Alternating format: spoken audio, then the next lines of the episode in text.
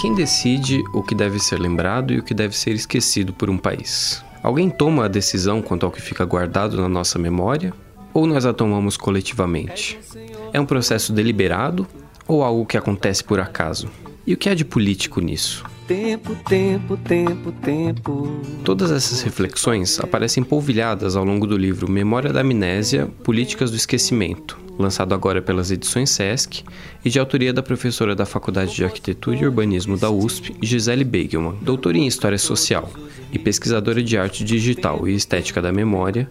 Ela faz também intervenções artísticas no espaço público concreto e virtual.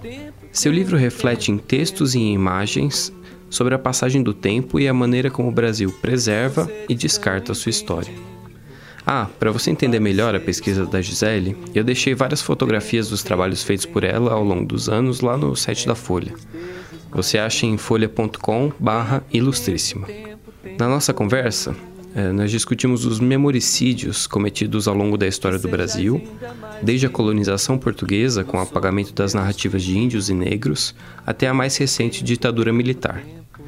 A Gisele falou também sobre o que define como injeções de botox, que querem estancar o envelhecimento natural da nossa paisagem urbana, e debateu comigo a maneira como o mundo digital tem afetado a nossa experiência do tempo e as nossas lembranças.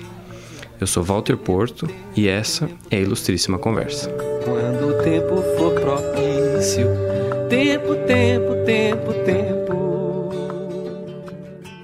Então, Gisele, bem-vinda aqui à Ilustríssima Conversa. O seu livro, A Memória da Amnésia, é um ensaio visual e textual que aborda a questão da memória e do esquecimento por, pelos mais diversos ângulos.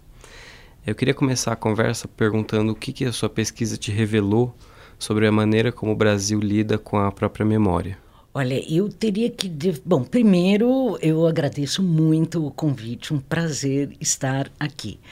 Mas no que diz respeito à sua pergunta, eu dividiria em duas ou três partes a minha resposta.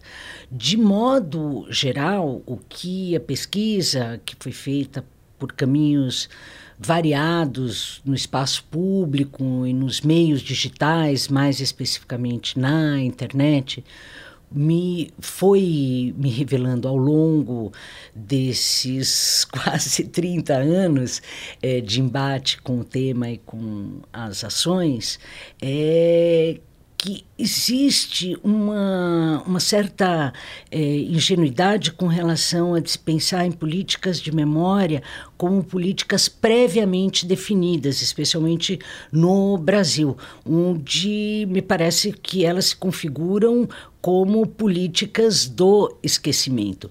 Isso está em pauta, ou isso vem no próprio corpo da colonização, que traz a violência do apagamento da história do outro inscrita nos seus próprios procedimentos, é, desde os indígenas à escravidão africana. Nós não podemos esquecer que, a despeito das várias formas de contestação e rebeliões que hoje nós conhecemos via a historiografia e a pesquisa mais dedicada, por exemplo, à escravidão é, africana no Brasil, que conta que se conta que ah, todo o processo começava por um ritual de esquecimento onde os escravos tinham que dar várias voltas em torno de uma árvore é, de costas, com os olhos vendados, para que embarcavam à noite, para como se eles fossem desinvestidos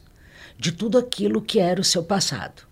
É, eu repito, muito embora todas as rebeliões e atos de resistência contestem essa versão quase que dócil de como era dócil no sentido de é, ter sido levado sem nenhum tipo de, de, de violência e de contestação ela é muito emblemática de como isso está no nosso âmago, né? Ou se nós pensarmos ainda, por outro lado, a própria catequese, que ela se faz a partir de um ritual de desinvestimento das culturas, das linguagens, das formas de expressão.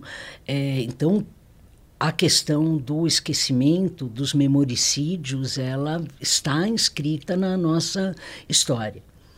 É, mais recentemente, ela se torna uma questão muito mais complexa a partir de uma pluralidade de narrativas que passam a disputar os territórios simbólicos, e isso tanto mobilizado por novas leis de patrimônio cultural que passam a abranger outras expressões, pela própria pela própria pressão de grupos que foram marginalizados durante toda a constituição da nossa história. Essas novas narrativas se referem, por exemplo, à narrativa é, defendida pelo movimento negro, pelo movimento indígena? É Sim, e também pelas mulheres, hum pelos imigrantes, pelos, pela diversidade de gêneros. Né? Não são só as mulheres que foram apagadas é, da história. Tudo isso, conforme a nossa sociedade se torna mais complexa e nos últimos anos, especialmente a partir dos anos 2000, começa a, a ganhar institucionalmente lugar para é, canalizar as suas histórias e disputar os espaços das suas narrativas, faz com que o tema da memória se torne muito mais complexo. Você diz no livro que os brasileiros são exímios memoricidas. Você está falando ali sobre a, sobre a sombra do, da destruição do Museu Nacional, mas isso remete a essa, esse movimento mais amplo, né, de se fundar, fundar sua historiografia na eliminação de outras, né? É, eu, assim, por um lado, ela está inscrita né, no nossa, na nossa história da empresa colonial e da, da constituição do país, mas ela se torna mais complexa hoje é, à luz de outras políticas institucionais que não são políticas de memória propriamente dita, mas que na sua indiferença à cultura e na sua inoperância em relação a, a, as instituições e a, a memória e ao patrimônio cultural levam, desembocam em, em catástrofes como foi o incêndio do Museu Nacional. Uma das questões de memória que mais tensionam as disputas internas no Brasil é relativa à ditadura militar. E hoje isso é uma discussão que voltou à pauta pela, pelo presidente que foi eleito, enfim, e por declarações que ele tem dado. É, como isso se insere nessa discussão? É, eu remeteria ainda um pouco, algumas décadas para trás um dos clichês que se, se firmou sobre a nossa ditadura em relação às outras ditaduras da América do Sul é que nós vivemos a ditabranda e os outros países viveram a ditadura, na Argentina, no Chile, e a nossa, como se fosse possível mensurar pelo número de mortos, bem que ninguém sabe exatamente quantos for, quantas foram as vítimas da ditadura no Brasil. Outro problema que nós temos bem sério, é remoto, é com as estatísticas e a a organização dos nossos dados, não deixa de ser um indicador da nossa indiferença com relação ao passado, desprezo com esse tipo de guarda de acervos, né? Essa noção de ditabranda, ela já é um indicador de como nós trabalhamos mal nesse sentido. A, a instituição da anistia ampla, geral e restrita, que não faz diferenciação entre os diversos papéis e agentes da vítima e do algoz é outro dado. É, e os anos todos que nós fomos educados, eu sou de uma geração que cresceu no governo militar. Eu passei a minha, o que na época era o primário, ginásio, colegial, sob ditadura militar, com aulas de educação moral e cívica, organização social e política brasileira. É, e por mais que alguns professores se esmeraram na capacidade de desenvolver um senso crítico mesmo, sob todo aquele sistema, é, de alguma maneira essas décadas produziram um esquecimento sobre o presente de então, que agora é o nosso passado, e que é, se, se, revela em casos muito problemáticos como de jovens que nunca passaram por um sistema desse perfil e que vão às ruas reivindicar o retorno da ditadura, ou seja, como, como uma saudade do que nunca tiveram. É, nesse, nessa perspectiva mais ampla, a discussão da ditadura hoje ela é um dos temas candentes e ela aparece ao lado dessas disputas narrativas. A gente não pode esquecer as dificuldades que a, a Comissão da Verdade teve para sistematizar os seus dados, trabalhar. É, então, tudo isso em conjunto me parece que é, me faz concordar em gênero, número e grau com você. Nós temos questões que vêm desde a colônia e temos questões da nossa história contemporânea nesses processos é, que nos configuram como uma nação de memoricidas. Você diria então que a apologia à ditadura militar que a gente vê por parte de alguns grupos, de alguns indivíduos hoje, é um sintoma é, da maneira como tratamos mal da nossa própria memória? Com certeza, se nós pensarmos que a Argentina, o Chile, que tiveram ditaduras super cruéis. Esses dois países têm centros de memória abertos ao público. Não é uma questão só de ah, como essa história é trabalhada dentro das escolas. Sim, isso é super importante, como isso é se, no, no plano educacional, formal. Mas isso diz respeito também a, ao tipo de, de cidadania e o tipo de exercício da cidadania que as pessoas têm ou não. O direito à memória é um direito que é impossível de se descolar do direito ao espaço público, de tensionar os símbolos que são projetados nesses espaços. Nós não temos nada disso. Mal e mal nós temos aquele memorial da resistência, que é uma instituição é, muito forte em termos da sua inserção num lugar de memória bastante complexo aqui em São Paulo, né? ali no, no onde é a estação da Pinacoteca. Infelizmente as pessoas conhecem, tem que falar, ah, é o prédio da estação Pinacoteca, mas onde funcionava o É difícil de achar lá o espaço mesmo. É difícil de achar, aquilo era o espaço do Doicode, ali é um lugar de memória das mais mais brutais. É, graças ao trabalho que as equipes que fazem lá, nós temos uma certa é, reverberação desses anos. Mas é só isso. E é um espaço minúsculo que fisicamente é, deixa claro essa geopolítica, né? ali é uma geopolítica mesmo, né? da, da memória no Brasil. E como nós lidamos de forma nós criamos, como são criados mecanismos que vão transformando todo esse legado em algo muito rarefeito, de pouco impacto. E quando você põe isso em confronto com Buenos Aires, por exemplo, tem uns cinco ou seis lugares, eu só estou pensando assim de memória, sem enumerar, a começar por aquele parque da memória que é um espaço muito importante. O Chile tem um museu inteiro dedicado a esse tema. Assim, tudo precisa virar museu. Bom, mas alguns lugares, sejam museus, sejam centros de documentação, sejam espaços de renegociação dessas memórias coletivamente e públicos abertos, nós precisamos ter. Nós não temos. E aí agora eu queria entrar na pesquisa que você expõe ao longo do livro.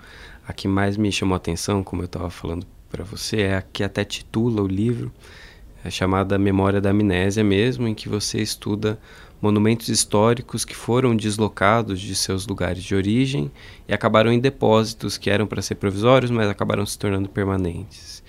E eu queria que você contasse um pouco sobre esse trabalho que você fez e depois comentasse algum exemplo de, de alguma obra que tenha viajado dessa forma para a gente entender do que você está falando.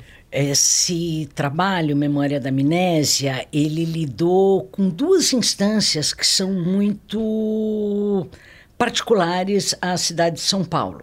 É, os monumentos nômades, nós temos uma população de monumentos que andam e que são deslocados de lugar sistematicamente.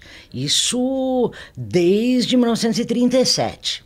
Hoje, eu não estou com o livro bem aqui na minha frente, mas de memória eu diria é, que a são cerca de 65 ou 70 monumentos que já mudaram de lugar é, e pelo menos duas vezes. Isso é muito comum. Aqui em São Paulo, quando mudam, mudam de um lugar para um outro, do outro lado da cidade. E às vezes mudam muitas vezes de lugar o caso talvez mais emblemático desse processo é um fragmento do monumento ao Olavo Bilac, que ficava perto da onde hoje é a Praça do Ciclista. Um fragmento desse monumento é um, é um se chama o Beijo, né? Um monumento ele tem as partes nomeadas é, em homenagem aos poemas mais famosos do Olavo Bilac. E um deles é o Beijo Eterno e esse monumento ele é recordista de deslocamentos e de é, entrada e saída de depósitos. Esse monumento é um caso à parte, era a segunda parte da sua pergunta, então vou deixar para me estender melhor depois. Mas ele, assim como os outros fragmentos e como outros monumentos de São Paulo, quando é, não tem, não são deslocados para um outro lugar, muitas vezes eles são levados para depósitos, que diferentemente dessa situação, como no Rio ou como em várias grandes cidades, é comum ter um depósito de monumentos, é uma espécie de acervo urbano. Precisa restaurar, vai fazer uma obra, mas ele vai e volta. É, a situação em São Paulo é que o monumento entra e cai numa espécie de limbo histórico. Esses monumentos sem chão, eles se tornam invisíveis. E ao se tornarem invisíveis, eles saem da história. Essa é uma política de esquecimento. Não é uma política de memoricídio no sentido vou apagar as marcas desse território intencionalmente. É uma política de esquecimento de fato torna-se invisível, não se produzem mais narrativas sobre esse assunto, sobre esse tema, sobre essa entidade monumental ou sobre esse fragmento da história, e ele passa a ser esquecido. E nessa exposição que você fez, a Memória da Amnésia, você pegou monumentos que estavam nesses depósitos e trouxe de volta à exposição pública. Né? Exatamente. Né? Eu fui a, a, na exposição Memória da Amnésia, todo o trabalho foi eu acabei escolhendo centralmente os fragmentos do Bilac que ainda se encontravam em depósitos, que esse, esse monumento foi fragmentado em muitas partes, algumas voltaram paulatina, paulatinamente para lugares que não tem nada a ver com, com o monumento original é, ao, em décadas, e outros nunca mais estavam há mais de 80 anos fora do espaço público. E em várias, é, vários textos eu encontrei a informação ou que o monumento não havia sido inaugurado porque os modernistas já estavam no poder, outros que diziam, olha, essas partes estão desaparecidas. Desaparecidas não, elas estavam lá junto a outros fragmentos de outros monumentos que tinham significado para mim naquela discussão sobre a memória da amnésia. Uma delas são as lagostas da fonte monumental Júlio Mesquita, que fica aqui pertinho da Folha, é, foram levados para o monumento, para dentro de um arquivo. E colocar monumentos deitados dentro de um arquivo era propor uma discussão já na, na própria plasticidade daquela intervenção. É, os monumentos é como se eles assumissem o estatuto de documentos. E ao serem colocados como documentos deitados no solo, no meio de um arquivo que tradicionalmente é, guarda papéis e bidimensionais em geral, provocavam uma discussão sobre a sua história que, de alguma maneira, faziam com que eles reemergissem como monumentos do esquecimento. E não, a intenção em nenhum desses projetos nunca foi, estou fazendo até um, que é um filho do Memória da Amnésia, agora no Museu da Cidade até, dia, é, até 1 de setembro, não é a ideia de trazer esses monumentos à luz para propor a sua restauração, mas para problematizar as formas como eles são esquecidos, quem determina que eles sejam esquecidos é, e quando isso é feito. Essa exposição ela produziu imagens muito impressionantes que estão no seu livro. Mencionei que ele é feito de ensaios textuais e visuais que vão estar no site da Folha alguma dessas, algumas dessas imagens para quem estiver curioso para ver como é que o que estava exposto lá. Mas eu queria retomar e pedir para você contar um pouco da história do beijo eterno que Ai, você do disse. Beijo. Eu falei que ia falar e depois é. encaminhei. Bom, é, ficar falando sobre memória e a gente treina em outra coisa e aí esquece. Mas é, esse fragmento, o Beijo Eterno do Bilac, ele não estava dentro do arquivo, nesse conjunto que foi levado para lá, até porque ele está no desde o fim dos anos 60, na frente da Faculdade de Direito da USP, no Largo São Francisco. Esse monumento inteiro ao Bilac, ele foi uma obra produzida em homenagem ao Bilac pelos alunos da Faculdade de Direito, pelo 11 de agosto, com apoio do Estadão e outras instâncias. É, quando, então, a faculdade tem uma ligação afetiva com esse monumento. Esse fragmento é um dos que é escolhido para retornar ao espaço público. Ele primeiro é colocado no Cambuci, é, pelo Jânio Quadros, quando era prefeito de São Paulo. Nos anos 80 ou nos anos Não, 50? antes, na primeira vez. Uhum. Ao ser recolocado no Cambuci, que é uma base eleitoral que era forte, cara ao Jânio, ele é contestado imediatamente pela população local, que exige a retirada daquele monumento segundo eles, indecente e imoral. O que, que, tinha de indecente? Esse monumento, ele, é, como eu dizia antes, todos esses monumentos que compunham um monumento ao Bilac, eles são é, homenagens feitas a partir dos poemas então mais famosos. O Beijo Eterno, que era também tem o nome de Idílio, é, era um poema sobre o amor entre um branco europeu e uma indígena. O, a escultura, que é feita por um, um escultor sueco que dava aula no Liceu de Artes e Ofícios, inclusive isso foi moldado na Suécia, criou essa cena que foi considerada durante muitos anos imoral entre a Índia, a indígena seminua e o branco se abraçando. Atentado ao pudor, colocado para fora, volta ao depósito. Ele é levado para a face norte do túnel 9 de julho, que durante uma certa época virou uma espécie de museu dos monumentos renegados tinham muitas estátuas nuas, estátuas consideradas problemáticas, a prefeitura ia lá e colocava. Essa foi a última vez que ele foi colocado. Quando ele é colocado lá, é, ele imediatamente, diferentemente dos outros que já faziam parte dessa delegação dos monumentos não, não bem-vindos à cidade por uma população mais conservadora, no mesmo dia um vereador da Arena exige a retirada daquilo. Foi na prefeitura é, do Faria Lima que ela é recolocada.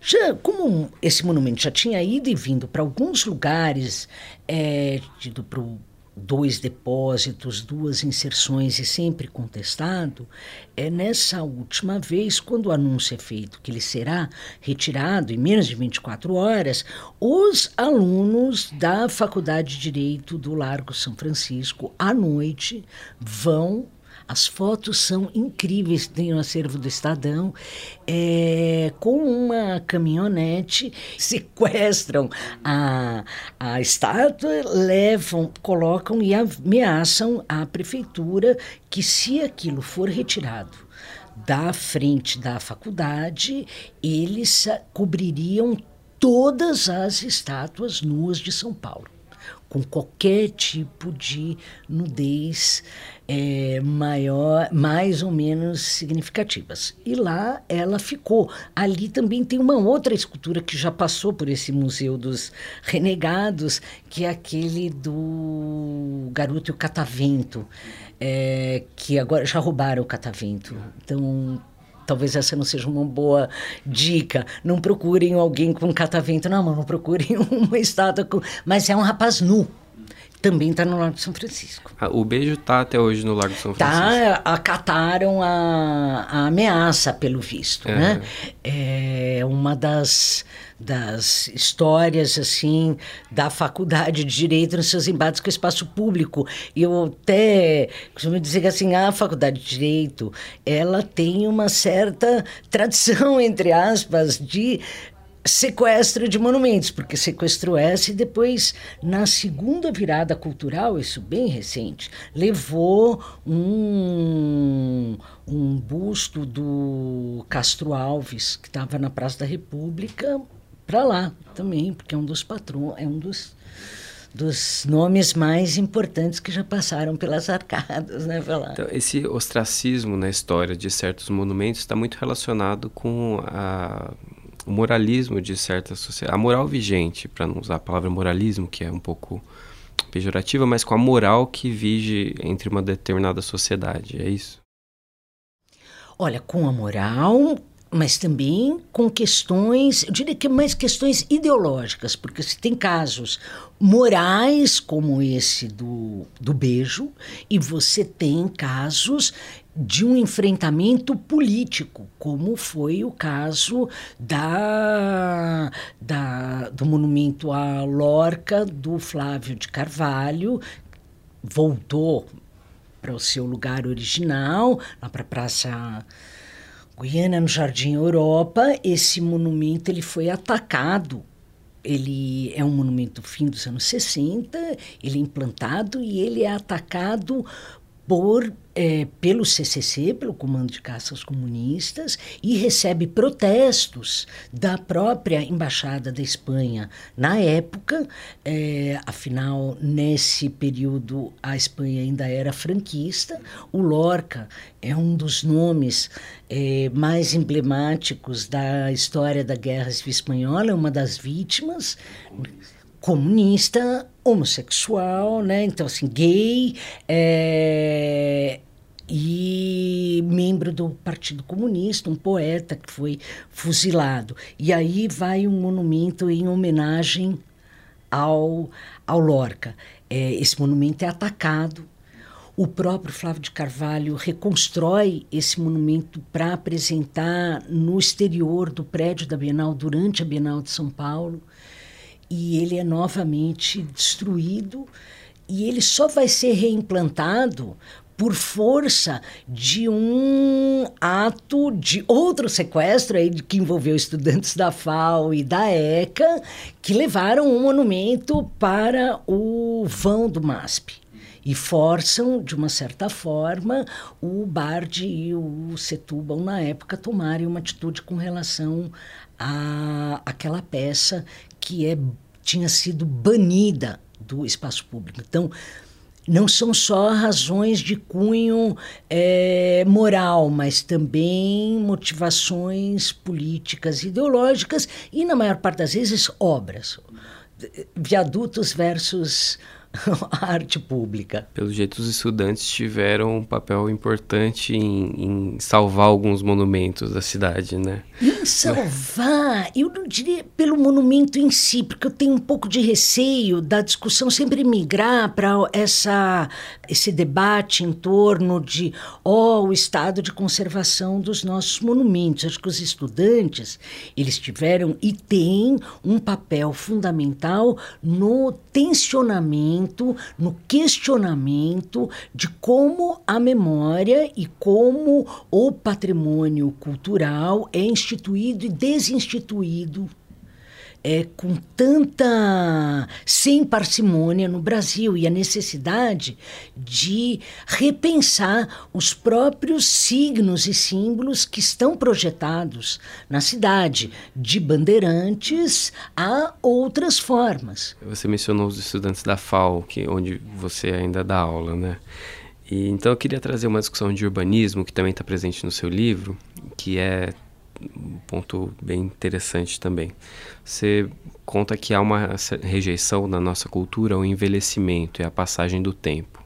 E trazendo isso para o urbanismo, para os prédios e para o espaço público, você diz que, abre aspas, há projetos urbanísticos apresentados como se oferecessem verdadeiras injeções de botox na paisagem, tornando-as assim imunes ao tempo, digamos. Como que são feitas essas cirurgias de botox? Olha, essas cirurgias de botox, botox urbano, ele fica muito evidente quando você é, assiste vídeos de apresentação ou animações de modelagem 3D em CAD do que será a cidade, quando você vê o projeto tridimensionalizado, parece um videogame sempre. E não é à toa. Né? Eu acho que não é, não é uma coincidência fortuita esse imaginário do videogame com esse imaginário, de, com essa estética do 3D, das maquetes digitais.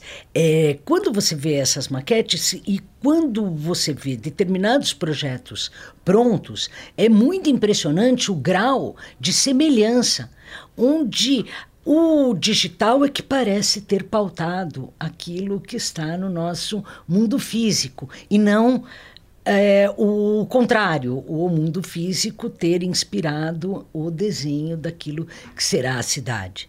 Do ponto de vista, quando são é, ações que implicam áreas é, consideradas por motivos variados, áreas de interesse histórico, cultural para uma cidade, o risco sempre maior é o trabalho feito numa, numa espécie de operação que limpa a, o território de todas as suas marcas do tempo.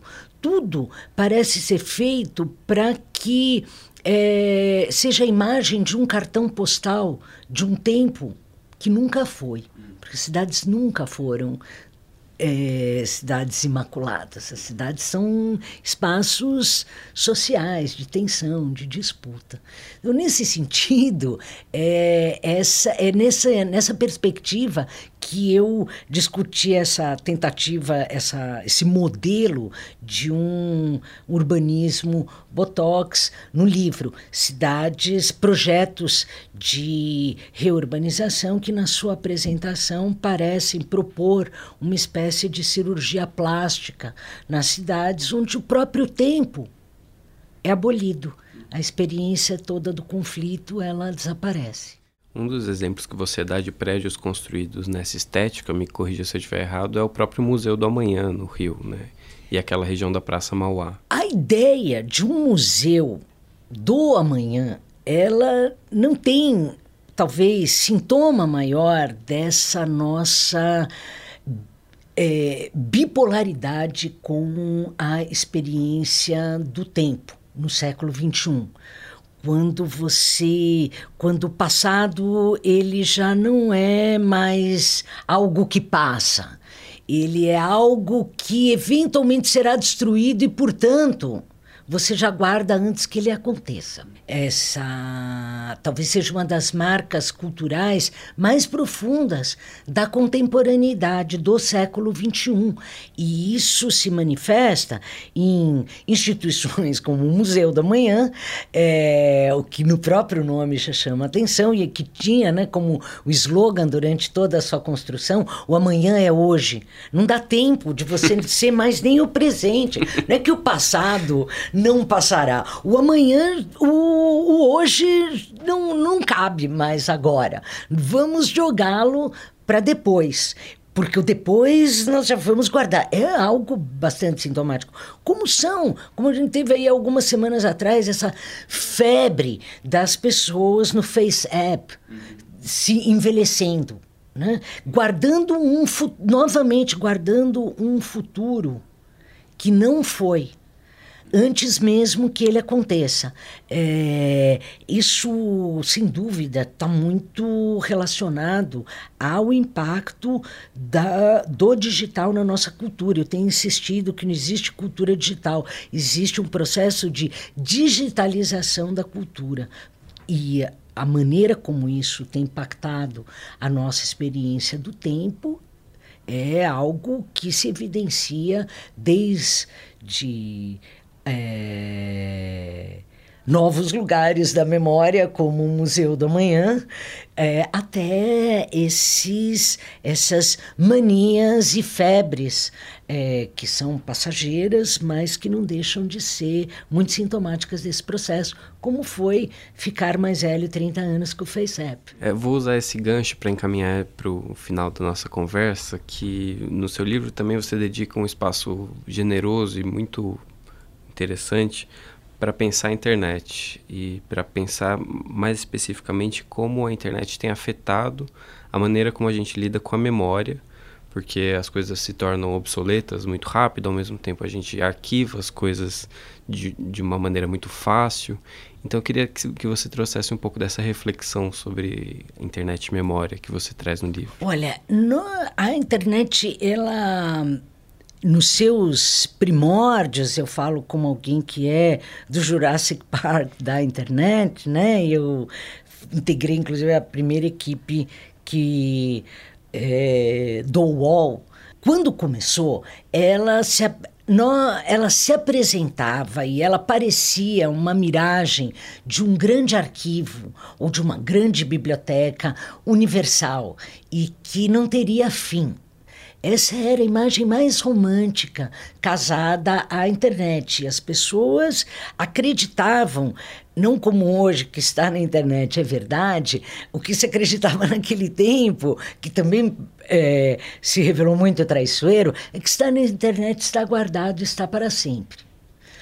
O que é obsolescência não só tecnológica, por um lado, as mudanças de padrão e de configuração, mas também a obsolescência é, do capital, né? a maneira como as corporações elas nascem e morrem muito rápido nessa área mostrou que era um caminho totalmente equivocado e infelizmente sem volta. Se você pensar que a Geocities, que é muitos dos ouvintes, provavelmente, desse programa não tem nem ideia o que foi, mas que era uma espécie de disco virtual coletivo, compartilhado, onde as pessoas que não tinham condições de serem proprietárias do seu próprio domínio faziam o seu site. E que a história de, da, da Web 1.0 está depositada lá, estava né, porque ela foi comprada pelo Yahoo e depois descontinuada porque aquilo não era mais um nicho de marketing interessante no mundo da Web 2.0. Essa história se perdeu. É, tem projetos como o da Olia Lialina, que tenta fazer o download de tudo aquilo que estava depositado naqueles servidores, mas o fato é que aquela experiência. E eu me pergunto hoje assim: se caiu um raio no Google, nos servidores do Google, é, da, do Facebook. O que, que acontece? Assim, onde que vão parar todas as memórias que são afetivas também, que nós estamos depositando? Tem tantas fotos de família no Instagram e tem tantos arquivos que a gente guarda só no, no, na nuvem do Google, no, no, no Gmail, nos arquivos em Docs que são controladas em última instância pelas duas grandes empresas, né, Facebook e Google. E me, me faz lembrar da sua pergunta original do livro, que é quem decide o que vai ser esquecido e quando vai ser esquecido. Parece que hoje a gente tem atores muito poderosos decidindo sobre o que a gente guarda ou não guarda. Né? Não, isso parece que é uma das discussões fundamentais de se fazer hoje, que é o Estatuto da Memória, diferentemente do que ele era até a instituição da internet, especialmente depois da do que nós convencionamos chamar de Web 2.0, ela envolve hoje uma discussão sobre um código de ética, de ética corporativo que nos permita ter um mínimo de não é só de segurança sobre as nossas memórias, mas que envolve outras questões políticas, que é, é o que para onde esses dados vão e o que é feito com eles, porque essa é uma questão correlata. E, cada, e não adianta a gente teimar em tratar isso como questões do digital. E não existe um mundo digital, um mundo virtual. Existe esse nosso, real. Nós já tivemos recentemente duas. É, uma guerra de fato e uma quase e uma outra guerra fria, né? O caso do Google na China, né? que a gente poderia chamar a primeira guerra sino-gugolesa uhum. do século XXI, porque com certeza teremos outras. Só esse novo affair dos Estados Unidos com a, na disputa do padrão 5G essa guerra fria que se instaurou, que levou a própria CEO da empresa uhum. a ser presa. Né? Como é que alguém pode falar que existe um mundo digital? Existe um mundo real. Isso impacta o mundo dos dados impacta o mundo das nossas memórias. Hoje nós não podemos mais compartimentar essas relações. Daí, quando se fala em a discussão de é, sobre museus digitais não é mais uma, uma discussão de especialistas, de como nós vamos guardar nossas obras, se nós devemos fazer novos sistemas de acesso, qual a melhor interface. É uma discussão política sobre a memória da contemporaneidade. Gisele, nosso tempo aqui estourou, infelizmente. Total. Foi um prazer enorme recebê-la aqui hoje. Prazer foi todo meu. A edição de som desse episódio foi do Renan Suquevicius. Caso você tenha interesse em ouvir mais, eu também discuti a relação entre as nuvens da internet e a nossa percepção de mundo com o Guilherme Wisnik em março. E nós também discutimos o período da ditadura militar com Felipe Recondo, no episódio sobre o papel do STF nos anos de chumbo. Até a próxima!